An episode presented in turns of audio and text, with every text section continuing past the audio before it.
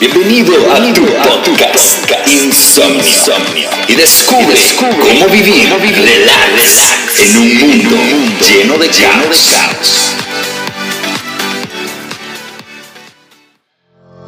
Hola, qué alegre que estés con nosotros conectados a través de tu podcast Insomnio. Hoy te queremos presentar un super tema que se llama No puedo más.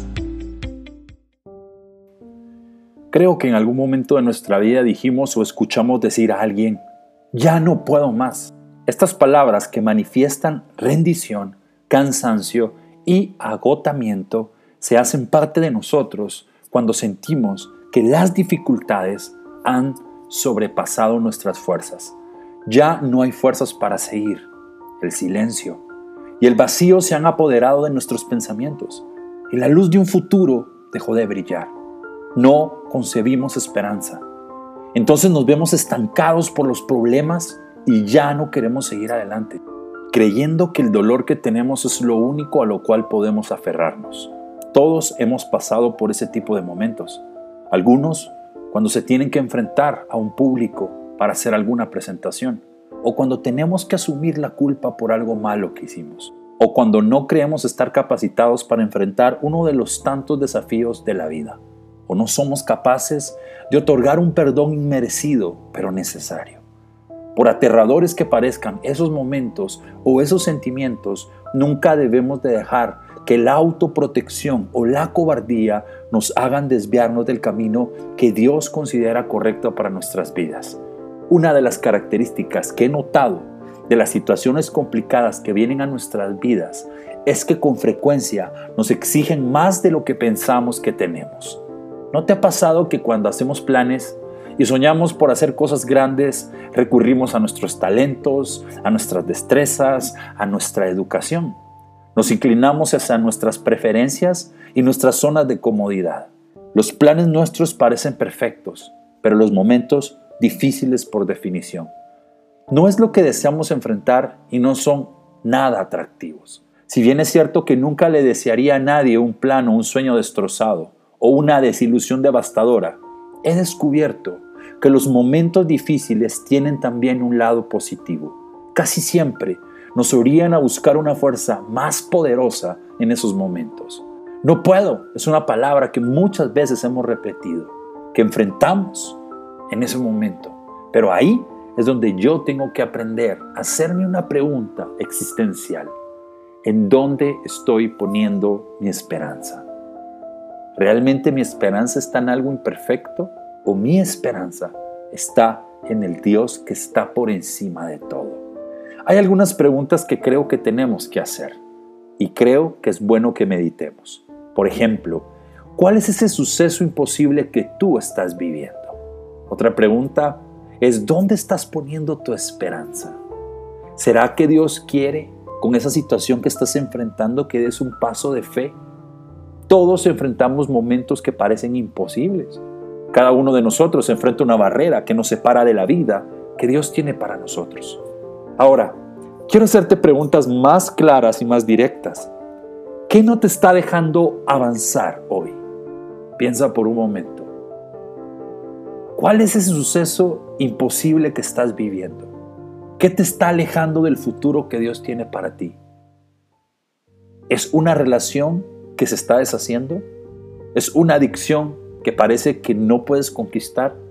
¿Es un problema financiero del que sientes que nunca vas a poder salir? ¿O es que realmente crees que Dios se ha olvidado de ti?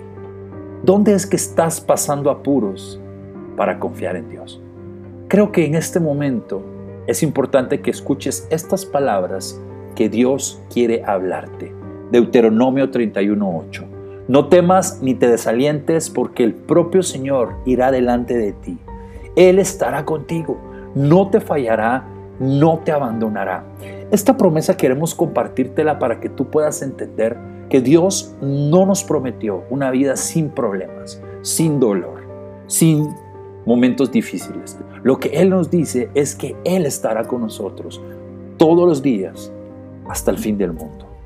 Ahora tú puedes hacerme la pregunta que yo muchas veces me hice. ¿De dónde viene el valor, Alex? ¿La esperanza? ¿O una solución para este problema? quiero mostrarte algo que muy pocas personas notan en la Biblia. Y este es el secreto que tú necesitas si quieres ser un tipo de persona que realmente confíe en Dios en momentos difíciles. Esto es lo que realmente necesitas si quieres ser el tipo de persona que se atreve a dar un paso de fe aun cuando todo parece incierto, aun cuando la lógica te dice no lo hagas. Y para eso quiero compartirte el secreto del valiente Josué, que enfrentó muchos desafíos y pudo entrar en la tierra prometida. En Éxodo 33, 7 al 8 y versículo 11 nos da el secreto. Moisés tenía la costumbre de armar la carpa de reunión a cierta distancia del campamento y toda persona que quería hacer alguna petición al Señor iba a la carpa de reunión que estaba afuera del campamento. Cada vez que Moisés se dirigía a la carpa de reunión, toda la gente se levantaba y permanecía de pie a la entrada de su propia carpa. Todos seguían a Moisés con la vista hasta que él entraba en la carpa. Versículo 11. Dentro de la carpa de reunión el Señor hablaba con Moisés cara a cara, como cuando alguien habla con un amigo. Después Moisés regresaba al campamento, mientras que su asistente, el joven Josué, hijo de Nun, permanecía en la carpa de reunión. ¿Notaste cuidadosamente este detalle en el versículo 11? Antes de llegar a ser un líder de su pueblo, mucho antes de pararse en frente de tantos desafíos, Josué pasó mucho tiempo cara a cara con Dios. Por eso dice, el joven Josué, hijo de Nun, permanecía en la carpa de reunión. Por eso es que él fue capaz de confiar en Dios cuando otros no pudieron o no quisieron. Por eso es que él fue capaz de dar un paso al frente con valentía cuando otros querían tirar la toalla. Se quería dar por vencidos. Él descubrió la verdad de tener victoria en esta vida y es que el contacto diario en una amistad con el Creador trae una vida transformada. Una relación con Dios no es algo solamente necesario, es algo vital para poder tener fe suficiente y enfrentar los desafíos que trae la vida. ¿Por qué no puedes confiar en alguien que tú no conoces? Cuando nosotros tomamos el tiempo de entender el carácter de Dios, de entender su propósito y de la manera que Él trabaja, la fe va a llegar más fácil. Cuando has experimentado la verdadera paz, el verdadero gozo, va a ser más fácil ser valiente.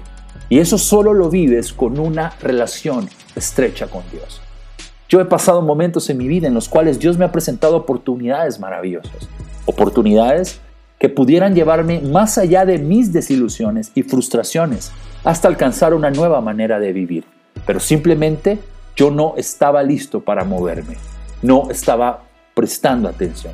Mis pensamientos y mi enfoque estaban en otra parte. Así que perdí la oportunidad. Pero otros momentos en los que estaba listo, pero estaba demasiado ansioso. No estaba dispuesto a esperar el tiempo oportuno de Dios. Así que cuando yo vi que Dios no contestaba como yo quería, decidí tomar las cosas a mi manera. Y más adelante caí y fracasé. Todo esto me ha enseñado más y más que si quiero la ayuda de Dios en mi vida, necesito estar listo para lo que Él va a hacer y que todo tiene un propósito y yo debo conocerlo y confiar en sus planes perfectos porque al final todo obra para bien. Y cuando Él dice ahora es mejor que empecemos a movernos. Puede ser que en este momento te sientas aterrado. Tal vez estás deprimido, agobiado. Tal vez estás vagando sin dirección, sin saber qué hacer ahora. Sin embargo, ahora es el momento de observar y esperar por lo que Dios va a hacer. Porque una promesa que deseo compartir contigo está en el Salmo 31.15. Mi futuro está en tus manos. Rescátame de los que me persiguen sin tregua. Esto nos recuerda que nuestra vida y nuestros tiempos están en las manos de Dios. Y cuando Él dice ahora es tiempo de movernos, cuando sienta paz, sé que es el momento oportuno. Y ahí es donde yo espero que tú aprendas a confiar en su voz. Es tiempo que descubras que los malos momentos pueden producir un milagro en tu vida y hacerte crecer. Tal vez tú no puedas, pero Dios sí puede. Dice Filipenses 4:13, todo lo puedo en Cristo que me fortalece. ¿Por qué no dejas de intentarlo a tu manera y dejas que Dios tome el control? Él está a una oración de ti. Ánimo, esfuérzate, porque Dios quiere levantarte de ese lugar en donde tú has caído. Recuerda esto, Dios puede hacer todo menos fallarte. Y gracias amigos por estar con nosotros conectados a través del podcast Insomnio y te queremos invitar a que no te pierdas mensajes como este y también que puedas compartirlo con tus amigos y seguirnos a través de las redes sociales. Un abrazo, hasta la próxima.